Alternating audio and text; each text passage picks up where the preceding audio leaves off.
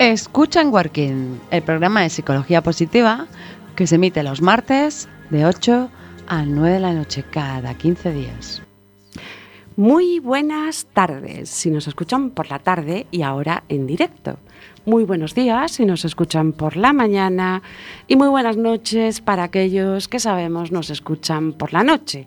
Estamos en Working, programa número 2 de la quinta temporada. Eh, tenemos que saludar a nuestro técnico de sonido, como no. Jorge, hola. Yo voy a abreviar y decir muy buenas. muy bien, muy bien. Así lo cubrimos todo. Tenemos que saludar también a mm, nuestros oyentes de Radio 15 del amigo Marcial a través de su aplicación, lo pueden escuchar en directo. Que son, están ahí muy fieles, siempre escuchando. Ellos escuchan en Working el viernes, ¿verdad? Sí, esta temporada lo, cambió Marcial para el viernes eh, por la noche. Es verdad. Vale, ¿qué más podemos decir, Jorge? Que pues no, ya sabes que yo eh, siempre omito alguna cosilla que no me acuerdo. ¿Dónde se puede escuchar en Working? Lógicamente 103.4 FM, que es la Quack FM Coruña, en la aplicación de, de Quack FM, la del patito amarillo, muy fácil de, encontrar y de descargar, eh, lo subes a iBox y creo que lo cuelgas en el Facebook también. Sí, y en el LinkedIn. Y ah, el LinkedIn. Yo es que lo del LinkedIn, como no lo toco tanto, pues... Pero oh. también en LinkedIn. O sea, no hay disculpa para no escuchar en Working. El mejor programa de psicología positiva. Bueno, yo quiero hoy saludar también a los amigos de Enboxes. Buena gente. ¿Qué te parece? Buena gente, sí ¿Mm? señor. ¿Vamos a hacer algo en conjunto? Claro, claro. Ah, ya me extrañaba eh, iniciamos un poco la divulgación a partir de hoy de la octava Papa Noelada Motera. Correcto. Y nosotros, desde Enboxes y, y desde Enworking, lo que hacemos es eh, recordar a todos nuestros oyentes cómo, mm, cómo vamos a hacerla. Eh, nuestra amiga Nicolasa la tendremos la semana, bueno, el próximo en Working y después en Enboxes también estarán, ¿no? Sí, claro. todos los temas que tengan que ver con tráfico y. Es de motor, tienen que estar en Enboxes. Son dos ruedas. Exactamente. Mm. Van a ser muchas dos ruedas. Sí, sí, sí, sí. Bueno, hoy nosotros vamos a centrarlo un poco lo que es mm, todo este evento que, montamos en Navidad. Eh, eh, bueno, alrededor de lo que es la acción social, ¿no? Exacto. Porque la papanalada motera va mucho más allá de salir vestidos de Papá Noel. Que por cierto será el 19 de diciembre. Muy bien. En paralelo, nosotros siempre hacemos una recogida de alimentos eh, en boxes y en working. Y en esta ocasión, lo que recaudemos de alimentos y, artículos de aseo, artículos de aseo se lo vamos a, dar, o vamos, va a ir todo en beneficio eh, de la cocina económica, una parte, y por otro lado, eh, la otra parte al hogar de Sor Eusebia. Dos entidades benéficas de aquí de La Coruña. Eso es. Preferimos y, bueno, abogamos un poco porque sean cercanas. Exacto. Y, bueno, pues por lo menos que en nuestro alrededor eh, podamos aportar nuestro granito de arena para aquellas personas que, que vivan ahí, cerquita. Exacto. Yo Hoy cuento con en el estudio de José Couso, de Cuac FM, con una invitada que se llama eh, Maica. Maica Piñeiro Caneiro. ¿Mm?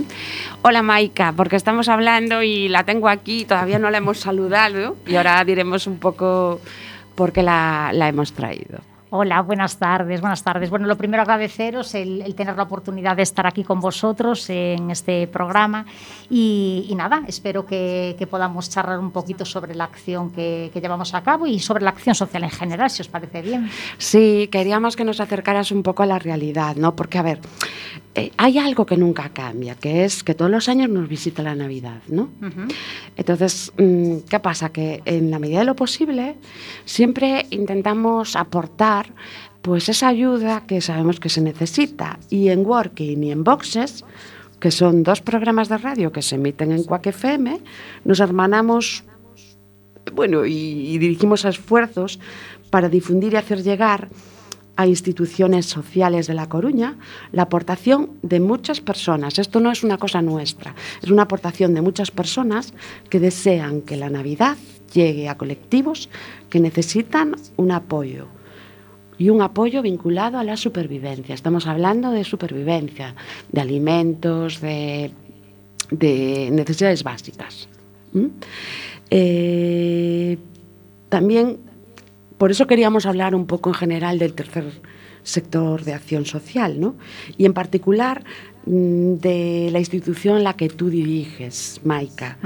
eh, bueno, pues mm, como este año la Papanoelada Motera va a dirigir esfuerzos hacia lo que tú estás gestionando y dirigiendo, pues queríamos un poco que, hablaras de, todo esto. Por eso te hemos invitado. La Papanolada Motera, mm, digamos que mm, tiene lugar el 11, el, digo, el, el 19 de diciembre, que es domingo, porque hay mucha gente que trabaja el sábado. Y después, mm, por otro lado, en paralelo, haremos la recogida de alimentos y artículos de aseo e higiene personal el 11 y 12 de diciembre. Para que esto sea posible, también colabora el Centro Comercial Los Rosales. ¿No? Jorge, ¿qué me decías? La fecha, 10 y 11 de diciembre. Ah, 10 y 11. 10 y 11, sábado, sí, viernes 10 y sábado 11. Ah, vale, pues yo aquí lo, me equivoqué. Tú apuntaste la del año pasado. Sí, sí, sí, es verdad. ¿Qué fue que esos días? Pues sí, sí, sí, sí. Menos mal que te miré. Ah, Para eso estás, ¿eh? Para corregirme. Repito, 10 Viernes 10 y y sábado, sábado 11 de diciembre. 11 de diciembre. En Los Rosales, en el centro comercial, en la parte alta. Bueno, bueno, bueno. Maika, voy a presentar, l- bueno, un poco tu trayectoria a, mm, a los oyentes. ¿m? Maika Piñeiro es trabajadora social especializada en atención sociosanitaria y en colectivos en riesgo de exclusión social.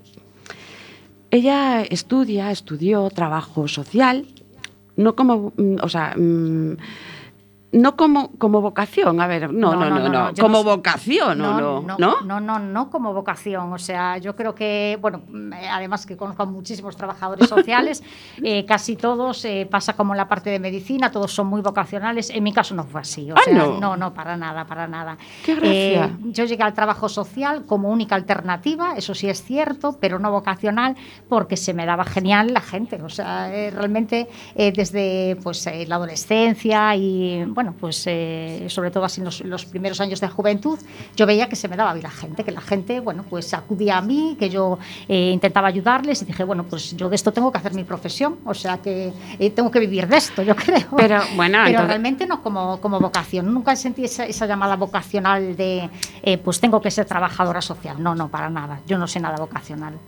Pero ahora sí, ¿o no? yo creo que tampoco. no. Yo creo que. No sé, no sea, sé. Vivo con pasión el trabajo social, pero no por vocación, la verdad. O Vale, sea, vale, vale, vale, muy bien. Entonces esperaste, eh, es decir, mm, esperabas convertir en profesión tu esa fortaleza, ¿no? De sí, relacionarte con los demás Sí, sí. y, y- y con una ansia de proporcionar ayuda, ¿no? Eso sí, efectivamente, sí. Vale, aunque Maika no empieza como vocación, ese trabajo, ¿vale?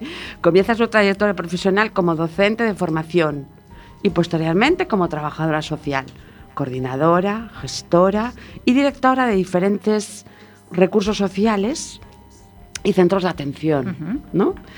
Y actualmente, como dije antes, dirige el Centro de Acogida e Inclusión Social Hogar Tesoro Eusebia en La Coruña. Y es coordinadora, además, coordinadora territorial del Servicio de Atención a las Personas de Cácer Residencial en Galicia. Se mueve por retos, dice, y en- eh, bueno, pero se mueve por retos en todos los planos de su vida. ¿eh? Es mujer y madre de tres hijas. Tres soles. Tres, ¿eh? Tres hijas. Se considera una persona activa, inquieta, solidaria y generosa. No sé si me dejé algo, Maika. Sí, Uy, seguramente, sí, vamos. Te dejaste algo, sí. ¿Qué me dejé? Que es motera también. Ah, Bueno, bueno, Y fueron, par- fueron y- tiempos. Y participa en las papanoladas. pues mejor todavía, ¿verdad? Bueno, Maika, ¿quieres añadir algo que me No, haya no, no. dejado? No, no, para nada, para nada. Eso sí, eh, bueno, comentar lo que comentábamos de la vocación, eh, sí. Ay, qué gracia, Realmente eh. no me. Sí, sí, eh, la verdad es que nunca sentí eso como algo vocacional, pero sí es cierto que en el momento que ya me adentré en el mundo del trabajo social, eh, ya supe que mi sitio era ahí, no había otro sitio posible. Y el trabajo social se puede hacer desde muchas eh, parcelas y desde muchos recursos y desde muchos centros y desde muchas entidades. O sea que realmente Sí. creo que acerté, que acerté. Seguro que te, bueno, yo sé que tiene un abanico tremendo, ¿no? Ese trabajo, pero a veces no conocemos. Por eso, desde este programa de radio que fundamentalmente se dedica a la psicología, psicología social y del trabajo y de las organizaciones, eh, por eso queríamos dedicarle casi casi todo este programa a, a- a- a- bueno, a, a la labor que, que haces Que venimos o desarrollando. que, hace, o, que, o que hace o que desarrolláis en el centro. Porque es un ejemplo ¿no?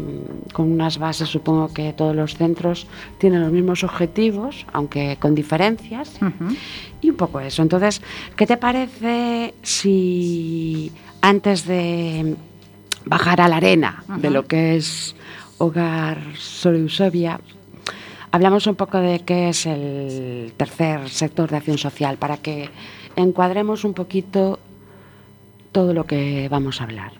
Bueno, pues el tercer sector de acción social es el, podríamos decirlo como el ámbito que está formado por entidades eh, privadas, pero que no tienen ánimo de lucro. ¿no? Eh, eh, se pueden o forman parte de ese sector eh, diferentes entidades como asociaciones, fundaciones, eh, cooperativas, empresas de inserción, que al final lo que les mueve es un objetivo común para un colectivo o para la ciudadanía en general. ¿no? Eh, yo, de todas maneras, quisiera también anotar ¿no? Que, eh, aunque eh, las entidades de acción social eh, eh, son básicas a día de hoy, evidentemente también se necesita de una cooperación con entidades privadas y con la propia administración. Creo que esa, eh, esa relación es necesaria en las tres parcelas y, y que somos además eh, necesarias unos y otros. Es decir, eso, eso es importante y sobre todo quisiera también hacerlo ver desde desde la pandemia, desde el COVID. Es Bueno, decir, yo creo que ahí nos enseñó eh, que realmente hasta la fecha eh, las entidades de iniciativa social teníamos como un camino, la administración por otro, la entidad privada por otro, y ahí se vio que realmente eh, esto es necesario. Es decir, es necesario que exista esa coordinación y ese apoyo entre, entidad, entre, entre ámbitos, por decirlo así, ¿no? igual que la parte privada y la parte pública, o sea, es, es inevitable. ¿no? Un amparo, sobre todo, ¿no? De lo que es el, el Estado, ¿no? Porque Al Totalmente. final estamos buscando el Estado del bienestar. Efectivamente. Y es que o estamos todos o, o no. o no estamos O no se puede estar. o no se, no se puede no se pueden cubrir todas las necesidades y para y por eso yo creo que es el objetivo fundamental de las entidades no que cada una dentro de los colectivos para los que trabaja Mm. con esa especialización eh, eh, da eh, solución o cubre necesidades que, que, pues la administración por sí sola no puede en estos momentos ni, ni, ni, ni pudo entonces por eso se crean este tipo de entidades y que las entidades privadas también es decir yo creo que esa cooperación es, es fundamental ¿no? y, y tenemos que eso eh, ir todos un poco de la mano Estamos hablando de apoyo, ¿no? Atención a personas con necesidades. O sea, lo que es la atención integral sociosanitaria, por un lado, ¿no? Atención a necesidades educativas e inserción laboral, Ujú. ¿no? Y después al fomento de la seguridad ciudadana, ¿no? Y prevención de delincuencia. Sí, sí, a nivel general, A ¿eh? nivel general, sí, de sí. lo que es, vamos, lo que está un poco encuadrado en, en la, en el tercer sector de acción social. No, Maika, corrígeme si me, No, no, si me totalmente, equivoco. Entonces ahí hay tres patas o tres palos que, bueno, mm, para que cumplen un mm, que hacen, o sea, que ese es el objetivo, ¿no? Ya sea unas bueno, unas entidades se dirigirán más hacia unos, hacia un objetivo, otras a otra, pero en general si todo... El objetivo es común. Eh, Hmm. Yo creo que lo que diferencia unas a otras son las necesidades a cubrir ¿no? y esos colectivos específicos. Pero realmente el, el objetivo eh, general es común, es común, que es eh, paliar unas necesidades que no se pueden cubrir directamente por la propia administración. Es decir, que, que realmente bueno, pues surgen para, para esto. Y además que yo creo, y creo que es de voluntad decirlo, que mm, juegan un papel de especialización eh, de la intervención que hacemos. Es decir, Claro. eh, realmente mm, eh, todas las entidades que yo conozco a nivel asociativo eh, están muy especializadas. Es decir, mm, algo que comentábamos antes de entrar en antena, te recuerdo, em, lo que nos falta a las entidades es, es el marketing, es decir, es vendernos y Sí. vender todo lo que hacemos. ¿no? Eh, las entidades siempre estamos con esa labor callada, eh, solucionando, eh, eh, buscando alternativas, implantando, innovando. Eh, realmente mm, eh, hay, hay un potencial, pero bravísimo, o sea, impresionante y una especialización bravísima. Pero se nos pierde toda la fuerza, yo creo, precisamente en eso, en el día a día y en eso. Pero, pero no. Esto quizás si, si em, eh, se llevase a cabo desde una entidad privada, lo tendrían más que vendido seguramente, ¿no? Y yo creo que nos falta esa parte, ¿no? Pero bueno, Bueno, espero que el, que el episodio de hoy sirva para daros visibilidad. totalmente. ¿Mm? Sí, Maika, sí. ese es uno de los objetivos, al Totalmente. margen de, bueno, toda la ayuda que podamos aportar y porque al final todos estos Papá Noeles son, vamos, un ejército de, de gente con ganas de ayudar. El año pasado tuvimos una respuesta estupendísima. Bueno, porque yo hacia- creo que el ser humano, eh, o sea, eh, somos solidarios por naturaleza. Sí. Otra cosa es que esté aletargada, Sí, que esté un sí. poco ahí, eh, porque nos puede, yo creo que eso, el día a día y, y nuestras vidas en general, ¿no? Sí. Pero en situaciones límite, en situaciones donde nos afecta directamente o situaciones en las que afectan a un colectivo, yo creo que brota esa solidaridad. O sea, yo eso estoy convencidísima. Jorge, levanta la mano. Sí, eh, Maika, yo quería preguntarte, eh, cuando fue nuestra compañera Aida a, a presentarte esta, esta idea y esta recogida de alimentos, eh, no sé si, si te sorprendió, si te pareció extraño, entiendo que te pareció bien, si no, no estarías aquí. y, y no sé si conocías lo que habíamos hecho el año pasado. ¿eh? Bueno, lo conocía ya de todos los años, es decir, al final eh, el movimiento, esta Papá Noel Hada Motera, eh, no hace más que increciendo. Bueno, el año pasado creo que no se pudo hacer, ¿no? Por No. el tema de, del COVID, pero que realmente, es decir, el impacto que tiene, que eh, siempre cumple y supera las expectativas en cuanto a participación, Sí. y además esto con eh, ya no solo lo que es el hecho de la Papá Noelada en sí, ese día, ¿no?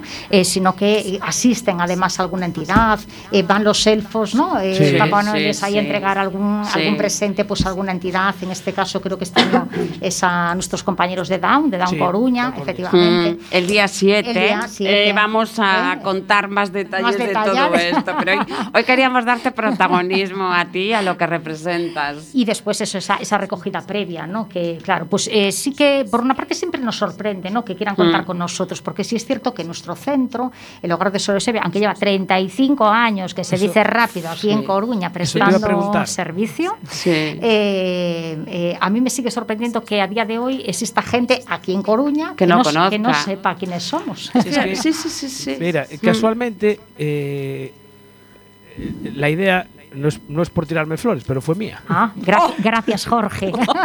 Muchas gracias. Eh, y concretamente, ¿sabes por qué? Porque eh, recuerdo que hace un tiempo vi en el periódico eh, algo sobre el proyecto Mi Casita, se llama. Mi ¿no? casita, sí, efectivamente. Y, y dije yo, eh, yo recuerdo haber leído esto y no sé en qué quedó la cosa, ¿no? En y- stand-by. Nos va, stand-by, ¿no? nos va a contar ahora Maika. Queríamos un poco centrar todo eso, pero después ya le dejamos vía libre a Maika, porque yo también quería preguntarle por el proyecto Mi Casita, que sé que se pudo retomar y todo eso. O sea que, bueno, Jorge, pues muchas gracias por aportarnos esa luz, ¿eh? de, Nada, de- eh, fíjate. Fue esa luz que se te enciende ahí. Y eh, a todo esto, para que dices que, que mucha gente no lo conoce, ¿en dónde estáis? Estamos en Bens, en la carretera de Mazaido a Bens, eh, donde la refinería. Por Sí. aquí tenemos, eh, allí están las instalaciones del Centro de Acogida de Inclusión Social, eh, que es un centro residencial permanente de 60 personas. O sea que. Eh, Permanente. Permanente, sí, sí, sí. No somos un albergue, no somos una estancia Sí, sí, sí. temporal. Aunque bueno, hay usuarios que están temporalmente, claro, Sí. que es un poco el objetivo, que Claro. no sea una zona, un recurso de paso, que realmente puedan promocionar y tener una vida autónoma lo más independiente posible. claro. Es decir, que vosotros tenéis eh, personas internas y externas. No solo tenemos internos. Ah, solo tenéis Solo internos, internos. no, no hacéis Solo atención. residenciales, Ajá. sí. Bueno, bueno. Muy bien. Oye, antes de entrar en, en todo esto, que estamos, vamos, encantados de que nos cuentes. Queríamos saber un poco cómo, a ver si entre las dos hacemos el perfil de lo que sería un trabajador mm, ideal o qué tienen los trabajadores y trabajadoras del tercer sector de acción social. Uy, qué difícil, ¿eh? Entre las dos. Entre las dos, venga. lo hacemos, ¿no? Es decir, yo, por ejemplo, son personas que, que son tienen una parte de altruismo importante, ¿no? Totalmente. Es una de las fortalezas que tienen que tener, ¿no? O virtudes. ¿Mm? Totalmente. ¿Qué sí. más? ¿Cómo son? Por ejemplo, pensando en los trabajadores y trabajadoras que tenéis en el centro. Bueno, los nuestros son los mejores, ya te lo digo. Claro, claro, claro, claro. Seguro. Los nuestros son los mejores, ya te lo digo. Eh, evidentemente tienen que tener esa, esa labor altruista, eh, de empatía, además tienen que tener un perfil empático eh, de posicionarse en el lugar del otro. O sea, es, es- es Totalmente, de entender las emociones, ¿no? De- Eh, de no juzgar, o sea, Mm. de comprender todas las situaciones, que yo creo que está ahí el kit de la cuestión. Yo o creo que sí. Que Ujú. realmente saber eh, eh, ver a quién tienes delante y, y que esa persona es un compendio de, de- de situaciones variables, de, de todo. O sea, que al final es lo que componen las personas, ¿no? Y, y sobre todo dedicados a los demás. O sea, es gente solidaria, eh, solidaria, muy profesional, absolutamente profesional, muy formada y, y- y muy preocupada además por seguir formándose y por seguir eh, dando lo mejor de, de ellos. Yo creo que ese es el perfil. Sí, sí, o sea, son, estamos hablando de él eh, no solo pues eso, esa formación, esa especialización, sino que además el perfil personal, personalísimo, ¿no? Eh, cobran mucha importancia ¿no? en, esta, en, estas, en este trabajo. ¿Qué más? Pero bueno, a ver, eso es, mm, hay una parte que son siempre, hay profesionales del sector Ujú. y pues hay una parte de voluntarios, ¿no? Ujú. Sí, sí. Vosotros tenéis voluntarios. En estos momentos, con el tema del COVID por protocolo, Imposible. lo tenemos paralizado, pero sí es cierto que en nuestro, nuestro centro, eh, em, eh, en nuestro centro, en este caso, colaboran muchos voluntarios a nivel particular y a nivel de instituciones. Es decir, sí que Ah, tenemos convenio con instituciones públicas y alguna privada que nos proporcionan o actividades o, o voluntarios para, para determinados eh, bueno pues para determinados actos para determinadas actividades ¿no?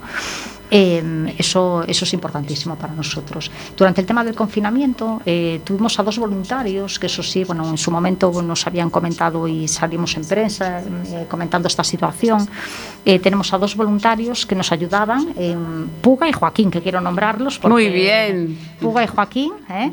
Eh, que se quedaron con nosotros durante todo el confinamiento, allí, allí, Encerrados, durmiendo, encerrados, sí, sí, sí, confinados. con los residentes, al igual que algún trabajador, que también allí confinados, pasando esos duros momentos. O sea que para nosotros la parte de mm, eh, voluntario, eh, de donación y voluntariado es básica, basiquísima. Casi, casi, o sea, es una parte que sobrevivís con esa Sí, sí, ayuda. por ¿no? supuesto. Es decir, tenemos que sobrevivir con ella también, claro. Porque vosotros no sois una entidad estatal, que recibís ayudas directas. No, no, Entonces, nosotros somos eso- una entidad local. Vamos de- a hablar de eso. Es una asociación, estamos Sí. eh, aquí en Coruña, eh, damos cobertura a toda Galicia. Es Ah, decir, no, eso no lo sabía. Sí, sí, no damos cobertura únicamente a, eh, a la zona de Coruña, sino que a nosotros nos derivan eh, residentes de todos los hospitales, unidades de salud mental, eh, otras entidades. eh, Mm. Siempre tiene que haber una derivación, es decir, nosotros no, no puede haber un ingreso de una persona que voluntariamente, que los hay, que se presentan Que en se la presentan puerta ahí. para Mm. decirme no tengo dónde ir, qué es lo que podemos hacer, me podéis acoger. Eso nosotros no lo hacemos. Está canalizado. Está canalizado siempre a través de una derivación, que nosotros le llamamos. Pero incluso me atrevo a decir que ya no solo tampoco de, de Galicia, sino que, bueno, pues hace poco hemos tenido un residente de Valladolid que eh, ha ingresado, es decir, Mm. que realmente damos cobertura eh, a, a, bueno, pues a toda esta zona, digamos que Comunidad Autónoma de Galicia. ¿no? Eh, ya digo, tenemos 60 plazas autorizadas. Eh, uno de los proyectos que tenemos ya encima de la mesa es la, eh, la ampliación de plazas, porque sí es cierto que desde el tema del COVID tenemos una lista de espera que nunca hemos tenido hasta la fecha. Estamos hablando que hemos llegado a tener a 15 personas esperando lista de espera de un centro de 60, uh -huh. en situaciones límite, o sea, en situaciones verdaderamente límite. Pero, eh, claro, no podemos hacer mucho más, está claro. claro. Entonces, uno de los proyectos es, es ampliar ya eh, lo más rápido posible. Estamos ya con los trámites para ampliar lo que podamos, es decir, por instalación, porque esto va a través de una autorización. Mm. Si pueden ser cinco plazas, cinco, siete, ocho, las que nos permita, en este caso, la, el espacio eh, que nos hemos dado cuenta también con el tema del COVID, que sí. hubo que reorganizar absolutamente todos los sí, espacios, sí. que igual podíamos meter alguna persona más, claro. Entonces dijimos, bueno, pues esto hay que darle cobertura porque realmente hay una demanda, una demanda real y, y tenemos que, que, darle, darle cobertura. Oye, eh, Maika, ¿qué te parece si hacemos una pausiña? Perfecto. Ahí, una pausa musical. Muy bien y continuamos hablando porque nos interesa mucho eh, dar a conocer el contexto actual. ¿no? Uh -huh. Es que mm, yo iba a decir pospandémico, pero es que no es ni pospandémico bueno, ni nada. Aún, es aún estamos en pandemia. Un, por eso, antes de la pandemia eh, había una atención, uh -huh. eso siempre estaba ahí, pero ahora eh, casi que es una emergencia. Uh -huh. ¿no? Que eso ha agravado muchísimo. No sé si Jorge tiene la pausa y nos cuentas ya mmm, detalles del hogar de Sol Sevilla. Perfecto. ¿Está? ¿Ponemos una canción entonces? Sí. Venga, va.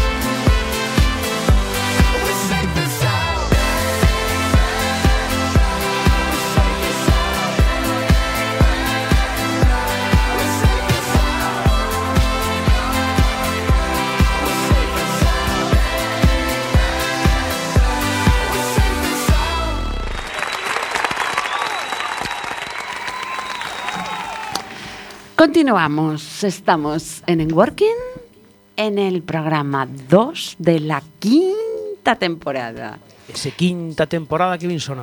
Quinta temporada. Caray. Aquí, muy bien. Bueno, estamos con, en el estudio de José Couso con Maica Piñeiro Caneiro, que es directora, gestora del hogar de Sor Eusebia, un centro de atención básica, ¿no? Sí, centro de acogida y de inclusión social. Vale. Bueno, ahora sí que queríamos, este tiempo que nos queda ya, que nos hablaras de, de lo que tú quieras, Maika, sobre, mm, sobre el centro que representas. Y bueno, mm, sobre todo un poco eh, que arrancaras desde el escenario actual, ¿no? Ya no cuando el confinamiento, sino el qué nos ha quedado, ¿no? Tras esto, este tramo de pandemia y cómo están las cosas y, y, no sé, todo lo que quieras para darte a dar a conocer tu centro. Pues eh, ¿A quién atendéis? ma- ma- mant- mantengo que seguimos en pandemia. Nosotros estamos en situación de alerta constante todavía, estamos con ese miedo en el cuerpo que tanto nosotros como el resto de entidades mantenemos porque ahí estamos todavía. De hecho, creo que los datos tampoco son demasiado buenos en la zona y, estamos ahí pendientes. Bueno, pues nada, eh, nosotros como centros de acogida e inclusión social, lo que os comentaba, atendemos, eh, tenemos eh, 60 plazas eh, residenciales, eh, están ocupadas al 100% y con lista de espera, como comentábamos antes de la pausa.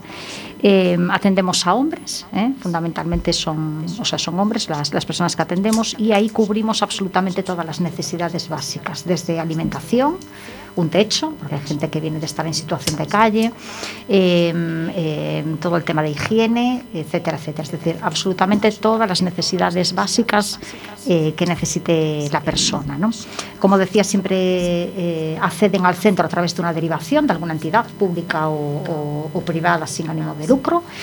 Eh, y en situación muchas veces límite. ¿no? ¿Qué le, le llamas situación Pues límite, límite? situación eso de calle, situación pues a veces de consumos, de situación sin papeles o sin la documentación en vigor o sin documentación, sin recursos económicos de ninguna clase, con necesidad de asistencia sanitaria o farmacéutica y sin tener recursos para poder acceder a ella, etcétera, etcétera. etcétera. Cubrimos absolutamente todo, sin ropa, o sea, eh, todas las necesidades que os podáis imaginar. ¿no? Psicológicamente, Pues psicológicamente, pues eh, te muy tocados, imaginar. ¿no? Mira, el, eh, es algo que estamos analizando últimamente porque realmente nosotros, aparte de dar la cobertura, ese, ese equipo profesional que, que somos, eh, somos muy poquitos, pero que, pero que están absolutamente involucrados con esto, eh, lo que queremos es no solo pararnos en cubrir esa necesidad, no queremos solo ser un centro de asistencia, de asistencia básica, sino proporcionar todas aquellas herramientas, Recur- intervenciones Recursos.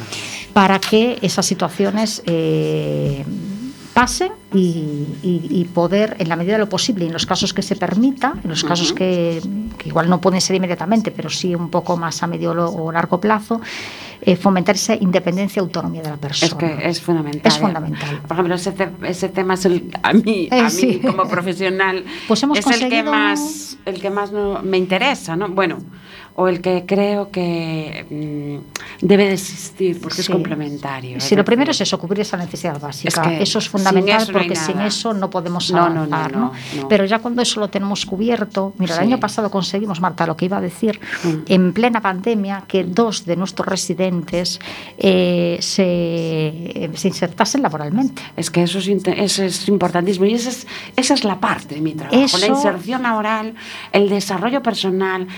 Primero, autoestima, sentido de autoeficacia. Totalmente. Todo esto que te aporta un poco como recursos que te dan impulso para decir, venga, mm, asumido esto, eh, ahora...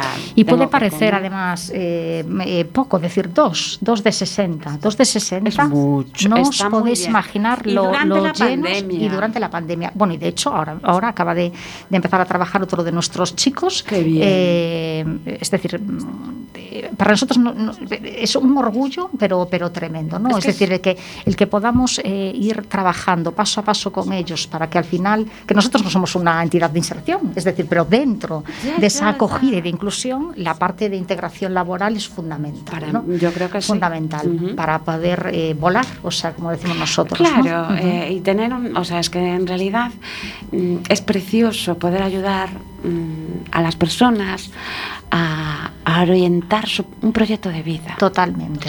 Un proyecto de vida, porque además esas personas abandonan el centro, ¿no? ¿Qué tiempo de estancia calculáis? ¿O es indefinido? No, ah, bueno, puede ser. Sí, sí, tenemos, tenemos casos. Eh, a ver, em, eh, hay, em, es, un grupo tan heterogéneo, tanto, tanto. Sí es cierto que como, como base, em, un tanto por cien muy, muy elevado, eh, presentan problemas de salud mental, que es otro es, otra línea que nosotros vamos a. Otra línea que, que, necesitamos. Tiene que, dar prioridad. Prioridad absoluta, ¿no? Mm. Eh, tenemos unas situaciones muy complicadas, es decir, eh, situaciones eh, que por circunstancias de la vida acaban en esta situación, que son perfectamente reorientables, cubriendo esas necesidades básicas, haciendo una buena intervención, reorientando con otras entidades que trabajan precisamente para la integración laboral, la integración social, porque sí, eso trabajamos muchísimo con otras, con otras entidades, ¿no? Pero después hay situaciones, casos que son personas o que vienen de estar en una estancia en prisión, por ejemplo, ¿no? Eh, que necesitan un tiempo eh, en un centro y eh, trabajar un poco la promoción de vida autónoma para después intentar también pues, tener esa independencia. Reinserción. Total, reinserción pura y dura tenemos otros residentes que sabemos que no van a ser, eh, eh, digamos que eh, el centro va a ser su recurso final, es decir, que serán permanentes allí, ¿no? ¿Por qué? Porque presentan circunstancias, pues, de capacidad, de, en este caso, capacidad de autonomía, ¿no? Capacidad propia, o que están tutelados, o que están en una situación de discapacidad, pero con autonomía todavía funcional que será nuestro centro o será otro centro, pero que realmente van a estar institucionalizados eh, siempre. De hecho, tenemos gente que lleva 30 años con nosotros residiendo, o sea que imagínate, o sea, al final. Entonces, dentro de esa línea me gustaría dar dos pinceladas. Lo primero, eh, tenemos eh, un proyecto que ya lo, ya lo tenemos, o sea, falta la autorización, que es un papelito, como digo yo, ¿no? de un piso de transición a vida autónoma. lo tenemos en la calle Novoa Santos, está muy céntrico. Eh, para cinco plazas, o sea, cinco de los residentes eh, se irán para allí, eh, estarán supervisados y, adiestrados, en este caso por nuestra terapeuta ocupacional, en todas esas habilidades necesarias para la promoción de vida autónoma y luego pues buscarán su propia, su propia vivienda ¿no? o su propia, su propia vida general. ¿no? Eh, otro de, los proyectos que decía es la ampliación del centro, que también es, eh, fundamental para nosotros. Y después otro de los proyectos también que, tenemos es eh, una, no sabemos muy bien cómo denominarlo, todavía estamos pensando qué hacer, ¿no? que es una unidad de acción o sea, de, atención sociosanitaria. O sea, lo que estamos viendo es que hay personas que residen con nosotros desde hace 30 años, que tienen situaciones de dependencia sobrevenida y que esas personas al final hay que darles recurso en otro centro. Y hemos pensado, ¿y por qué no se quedan aquí? O sea, con los recursos, porque al final esto es su casa, esto es su hogar. Personas que llevan 30 años con nosotros, al final, cuando más lo necesitan, cuando necesitan ese aporte, esa, esa atención eh, em, total, ¿no? Para todas las necesidades básicas que nosotros no le podemos proporcionar porque no contamos con esos recursos ni materiales ni humanos, eh, es en ese momento cuando se tiene que ir para otro centro, con el problema que eso conlleva, que esto es una problemática muy grande que tenemos. Como ya están institucionalizados en nuestro centro, eh, cuando tenemos que dar salida para otro tipo de centro es un problema, porque realmente, es decir, la administración es muy lenta. Como ya están institucionalizados, ahí se quedan, pero nosotros no somos una residencia, no somos un centro de atención a dependientes, con lo cual tenemos un problema serio en ese sentido. ¿no? Pues pues pues y entonces dijimos, bueno, pues vamos a habilitar igual a una zona aquí, a ver cómo podemos hacer para, que de hecho, bueno, ya hablamos con la administración pública para ver mm, qué, qué, serían, qué requisitos tendríamos que cumplir para tener, pues eso, como 8 o 10 plazas para estas personas nuestras, nuestros residentes que ya están institucionalizados y que lo van a estar permanente, pero que hay que dar una cobertura a nivel de dependencia. Y luego la parte de salud mental, Marta. O sea, que es fundamental, es, algo que nos hemos dado cuenta, nos estamos dando cuenta, y sobre todo con el tema de la pandemia, mm, no me atrevo a decir el dato del tanto por cien, pero no sé, igual un 80 o 90% de nuestros residentes son pacientes de salud mental. Eh, por diferentes circunstancias y, es necesarísimo, es decir, o crear una unidad o crear, porque realmente nosotros estamos absorbiendo em, em, plazas, residentes eh, en situaciones que no debemos de, atender. No, no, es que no debamos, pero que ah. tendrían que tener una cobertura a nivel especializado ¿no? de salud mental que nosotros pues difícilmente podemos dar esa cobertura. Claro. Aparte que, a ver, em, con un profesional dedicado a la salud mental pueden mejorar mucho, por lo menos que el día a día mm, sea llevadero, ¿no? Mm, pues hay enfermedades mentales que no las puedes erradicar, evidentemente, pero sí con una atención y un cuidado e intervenciones específicas, eh, pues se suaviza mucho, claro, y da calidad Totalmente. de vida a la persona y al, a, los que la acompañan. sí, sí, totalmente. Sí. De hecho, incorporamos hace, hace poco una psicóloga que bueno, eh, está unas horitas con nosotros porque vimos esa necesidad eh, justo después de la, bueno, de la pandemia, no insisto que seguimos igual, ¿no? pero en esos momentos más duros de, de, pandemia, eh, realmente nosotros como profesionales vimos, no, no, aquí hay que contar con un apoyo externo de una persona que pueda estar con ellos, que pueda reorientar porque una cosa que nos dimos cuenta con el tema del confinamiento y esto, que bueno, que mis chicos que a veces eran muy pesados, a ver, Maika, ¿cuándo podemos salir? ¿Cuándo podemos salir? Que no podían salir, pero cuando fuera de salir no querían salir porque estaban eh, con ese temor, ¿no? De, de hecho, yo creo, mira, recuerdo perfectamente el primer día que, que, hablé con ellos y les dije, mira, que ya podéis salir, pensando que iba a salir una avalancha, estábamos temerosísimos todos los profesionales, ay Dios mío, cuántos contagios vamos a tener, qué va a pasar, y salieron cuatro ese día, que dije yo, pero, pero ¿qué es esto? Por favor, sí, sí y realmente eh, hubo que trabajar con ellos y forzar, en el buen sentido, ¿no? Eh, em, eh, que empezaran a salir y a tomar una, una, vida otra vez de... O sea, estábamos como en nuestra burbujita. Claro, claro.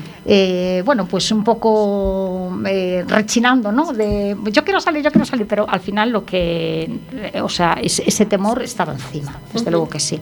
Y vimos muy necesario eso, que una, una profesional trabaje con ellos y que además nos da a nosotros pautas también, porque, a ver, nosotros... Yo, no, somos psicólogos tampoco, es decir, es una problemática de salud mental y que realmente no podemos, eh, porque trabajemos en esto eh, y, estemos dentro del ámbito social, no podemos dar cobertura a cosas que necesitan una especialización, por es supuesto. Que son muchas cosas y yo creo que hay desconocimiento sobre todo lo que puede abarcar mm. precisamente ese, el tercer mm. sector de acción social. Son muchas cosas. Maika, Jorge levantó el dedo. es que sabes que yo es que a veces no quiero mirar para él porque pero bueno, venga, va. Eh, nada, un par de cosas.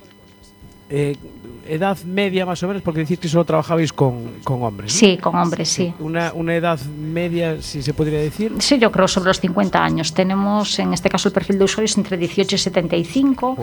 no tenemos eh, gente tan joven, no solemos tener. yo creo que la persona más joven, 20, cerca de los 30 años.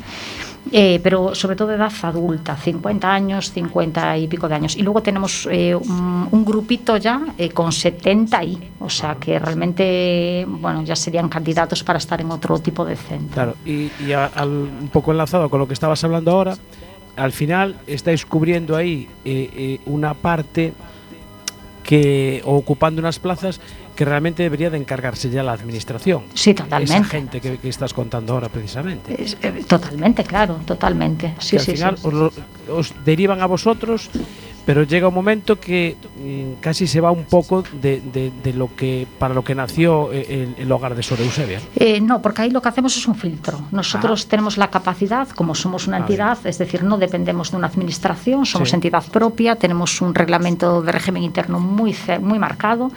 Realmente sí que nos eh, tuvimos em, complejidad en los ingresos durante la pandemia porque no podíamos hacer entrevistas, pero es algo que retomamos ahora. Entonces, aparte de toda la documentación que nos tienen que enviar, social y sanitaria, que ahí hacemos una pequeña evaluación, luego se hace una entrevista que habitualmente hace el trabajador social del centro, ¿no? Claro. Eh, para ver si esa persona tiene encaje, porque después nos encontramos con situaciones de personas, imagínate, ¿no? con consumo activo, nosotros no somos claro. un centro de deshabituación, Claro. entonces al final tenemos un problema dentro del centro, porque tenemos a 59 compañeros con una persona que está pues, en un proceso de deshabituación de la sustancia que sea. Sí, sí. Eh, y nosotros no somos un centro para deshabituar, por ejemplo, Sí, sí. claro. Entonces ahí sí que hacemos, bueno, pues eh, hacemos selección eh, de la gente que, de- que va finalmente a ingresar en el centro. Y, y apro- aprovecho ya, Marta, eh, para seguir preguntando. Eh, me- Si Maika te deja. Por supuesto.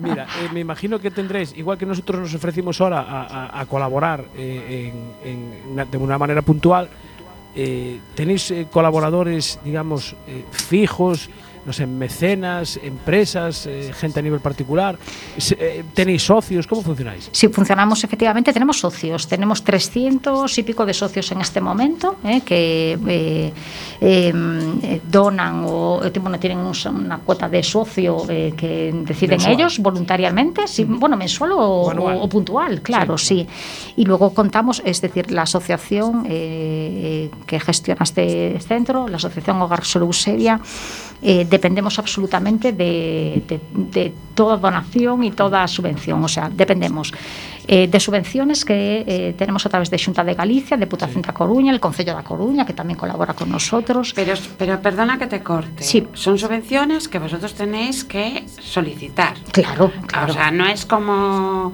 los organismos ya que tienen un, Un presupuesto. un presupuesto No, no, no, no. Nosotros vamos a cargo de- Estado- Hay unas leyes, hay una ley, Sí, una sí, ley hay- hay orgánica, unos- una ley. No, no, no, no. O sea, Nosotros dependemos cuidado. de- Lo claro. digo porque a ver si, Sí. pare- tal y como lo estás diciendo, parece que, que tenéis No, no, no, no. Ingresos fijos. No, no tenemos Tal. presupuesto, no, no, para nada. Dependemos de subvenciones, dependemos de subvenciones, dependemos de donaciones, de donaciones de entidades eh, como el Banco de Alimentos, es decir, eh, la manutención de nuestro centro recae en, la- en las donaciones que nos hace el Banco de Alimentos, Sí.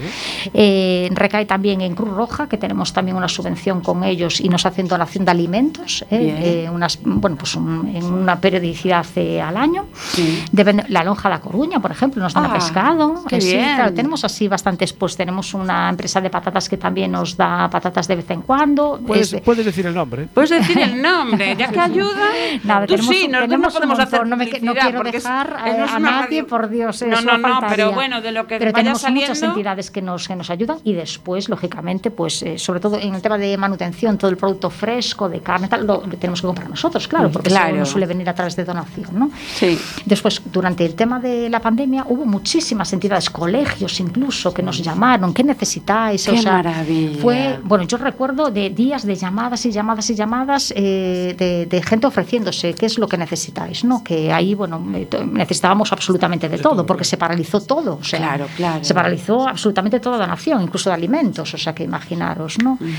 Eh, y, de- y después donaciones de particulares, es decir, tenemos mucha donación también de particular, de, por ejemplo, ropa, trabajamos como un servicio de ropero, como os decía antes, a veces eh, en las eh, situaciones en las que ingresan vienen absolutamente con lo opuesto, con lo cual tenemos un servicio de ropero, dona- nos donan la ropa, nosotros la seleccionamos y luego ya se la damos a nuestros residentes, ¿no?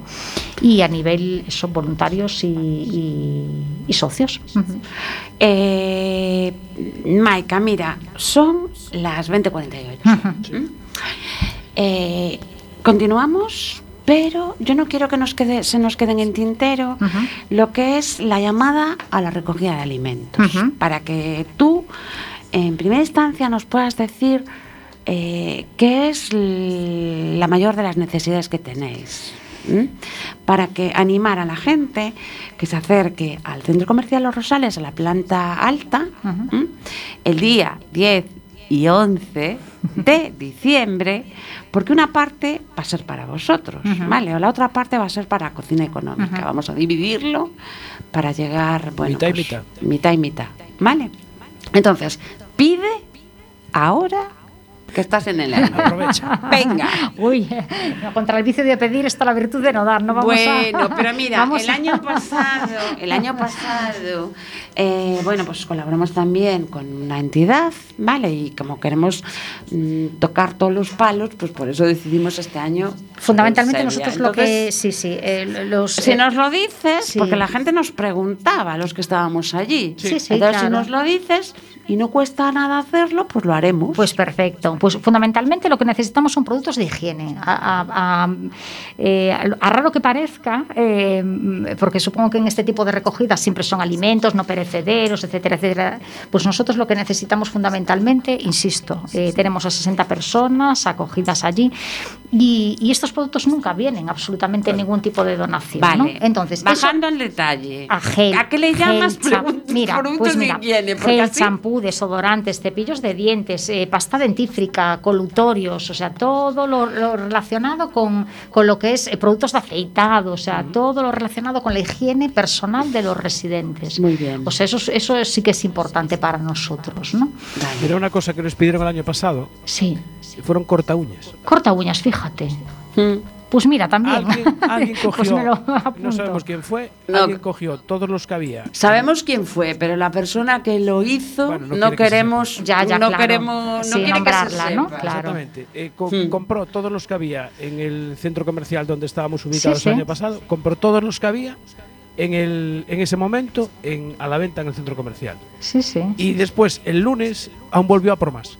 Porque le dijeron, el lunes reponemos. Dice, pues vengo a Pues por vengo más. el lunes, qué fuerte, sí, sí. Pues sí, son esos pequeños, esos pequeños enseres, nadie- cosas ¿a que nadie se le ocurre. comprar claro. corta uñas. Es una cosa que no, puedes eh, compartir. Sí, sí, totalmente. Sí, sí, sí. Claro. Esa persona nos dijo que tenía un presupuesto de Claro. todos los años en la Papá Noel a la Motera y que bueno, que, que le dijéramos que, neces que, que podía comprar. Claro, claro, sí, sí, sí. Porque no, Pues- no se trata de dar dinero. No, ¿sabes? claro. Aquí no Sí, se trata de la recogida. porque-. Sí. Pues nosotros fundamentalmente eso. Y después todo el producto que sea, eh, sobre todo para desayunos y para meriendas, todo lo que es galletas, eh, eh, leche, zumos, por ejemplo. Es sí, Sí. sí, por ejemplo, zumos, sí, sí, sí, que consumimos bastante el tema de, de zumos. Y zumo, leche, galletas, todo. Todo lo que no sea, bueno, mm, que tenga larga duración. La- larga duración, ¿No? efectivamente, sí, sí. Todo es bienvenido de todas maneras. Y luego eh, sí es cierto que tenemos un colectivo importante dentro del centro con dietas específicas, ¿no? Entonces siempre nos olvidamos de los productos dietéticos. Entonces todo lo que te galletas, pues Ah. galletas de pues 0%, sin azúcar, para diabéticos y tal. Entonces eso también es importante porque suelen ser productos más caros, eh, que son más difíciles de conseguir muchas veces, ¿no? Bueno, eh, sobre todo eso, que son más caros. Y, y- y en todas las donaciones siempre nos viene producto, bueno, pues eso, para, para una dieta normal, ¿no? Pero no para una dieta específica, por Es que ejemplo. no lo pensamos, Sí. claro. No. No, no, no, no. Por eso queremos Y para que nos nosotros lo es, digas. es importante también. No vamos sí. a obligar a nadie, pero No, si no, lo por supuesto, si sabemos se puede- es, es, es mejor la ayuda, ¿no? Ujú. Va más enfocada y más dirigida. Ujú. Bien. ¿Qué más? A ver, cuéntanos cosas del, del hogar. Del hogar. Eh, a ver, ¿quién la funda? Cuéntanos un poco la historia, La pero historia. brevemente. Sí, breve, breve, porque... Digo para que- Sí, sí, la historia, eh, bueno, de hecho, el- uno de los fundadores es el presidente a día de hoy, que es eh, José Vicente Martínez Rico, eh, Ujú. un impulsor del mm, proyecto Mi Casita que comentabais Bien, antes. eh, bien. que- ¿Cómo va, ¿Cómo va el proyecto? Pues el proyecto está en stand-by en este momento, es decir, hubo esa eh, intencionalidad de ponerlo en marcha ya hace unos años, no Sí. recuerdo, tres años, puede ser Sí, tres o puede cuatro años más o menos, ¿no? Eh, que se tuvo que paralizar por bueno, pues un movimiento vecinal y por la ubicación fundamentalmente, ¿no?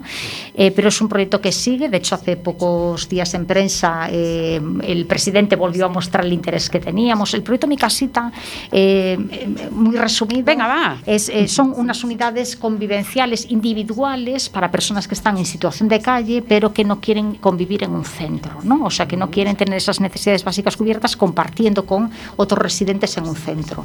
Entonces, se trata de unidades eh, individuales Sí. para esas personas y que se les cubra esas necesidades básicas a través de esas unidades conviv- bueno, convivenciales, no, que son individuales, serían como pequeños, eh, digamos que departamentos, ¿no? Donde tienen, bueno, pues eso, su aseo, su cama, eh, su espacio. Una mini habitación. Una mini habitación, pero a nivel individual, ¿no? Y entonces el, el problema fundamental es la ubicación, es decir, nosotros incluso podemos financiarla, o sea, lo que no Mm. tenemos es el, el terreno donde poner, Ah. donde poder poner este, este proyecto, ¿no? Que además eh, fue avalado en su momento por la Universidad de La Coruña a través de, de arquitectura, ¿no? Sí. Que se presentaron varios proyectos, o sea, que realmente es un proyecto que está, que está ahí, está en stand-by a la espera del momento, ¿no? falta Yo el creo. terreno. Falta el terreno y el momento, yo creo, o sea que... ¿Y el Concello qué dice? Y el Concello, pues estamos eh, hablando con ellos también, o sea, realmente estamos a la espera ¿no? de, de, de ver cuándo y cómo. ¿Y cómo? Efectivamente. Bueno, no sé si, si te quedó algo en el tintero, dilo ya. Porque casi, casi que nos vamos. Nada, ¿eh? simplemente yo quisiera agradecer fundamentalmente a los profesionales del centro, somos pocos, pero, pero la verdad es que hemos sacado esto adelante y, y tenemos mucha, eh, bueno, pues muchas ganas de hacer cosas nuevas y de, y de aportar cosas nuevas, con lo cual, eh, sobre todo es un recuerdo muy importante para ellos, para los residentes, fundamentalmente también, que se han portado y han cumplido como bellacos, eh, o sea, es, es de, de, bueno, eh, a día de hoy no hemos tenido ningún solo caso de COVID positivo en nuestro centro. Ay. Que nos, eh, no, no sabemos ni cómo hemos llegado hasta aquí, con lo cual estamos ya preparados porque en algún momento llegará, eso también somos conscientes. Quisiera también pues, agradecer a la Junta Directiva eh, todo el apoyo y todo el dejarnos hacer, que es fundamental para que nosotros podamos crecer a nivel profesional y a nivel también eh, de aportar a nuestro, a nuestro hogar. Y por supuesto, socios, voluntarios, todas las entidades y, y- y en este caso eh, particulares, personas que de una manera u otra pues dan a conocer el hogar, nos ayudan y creen en este proyecto, que al final es, es, eh, de lo que se trata, ¿no? de creer que podemos hacer cosas y que las cosas eh, salgan adelante. Hay un apartado en vuestra página web para quien quiera colaborar. Dinos Ajá. la dirección web. ¿Cómo es? Venga. Hogarsoloeusebia.org. Muy bien. Entonces ahí también sociales. tendrán. Redes sociales también tenemos Facebook, sí. Ah, Pues venga. Facebook. Sí, Y sí, Hogar Solo Eusebia. Sí, sí. Vale, ¿qué más? Y, y, bu- y no sé si algo más. Bueno, y a mis tres soles que también me estarán escuchando aquí. ¿eh? Un besito muy grande para ellas, ¿no? Bueno, eh, Pues ya sabéis, se, nos, recogida, se nos acaba el tiempo. recogida Venga. solidaria 10 y 11 de diciembre a favor de, de Hogar Sor Eusebio y Cocina Económica en el Centro Comercial Los Rosales, que colabora también en esta recogida, organizada aquí por la, por la Papanuelada, por este programa de En Working y, y en Boxes, que es el otro programa de, de motor. Y os, os vemos allí. Especial apoyo también, no quiero dejar acabar en Working sin hablar de que el jueves es el 25N, ¿no? Día Internacional de la Eliminación de la Violencia contra la Mujer. Todo nuestro apoyo eh, para que esto se erradique. Nos tenemos que ir hasta el día 7, que comentaremos detalles de la Papa Noelada y tendremos aquí a más personas para que nos cuenten qué hacen. Y, y bueno, nada Aquí nos más. vamos. Nos vamos. Muchísimas gracias, de verdad. A ti, Maika. Vuelve cuando quieras.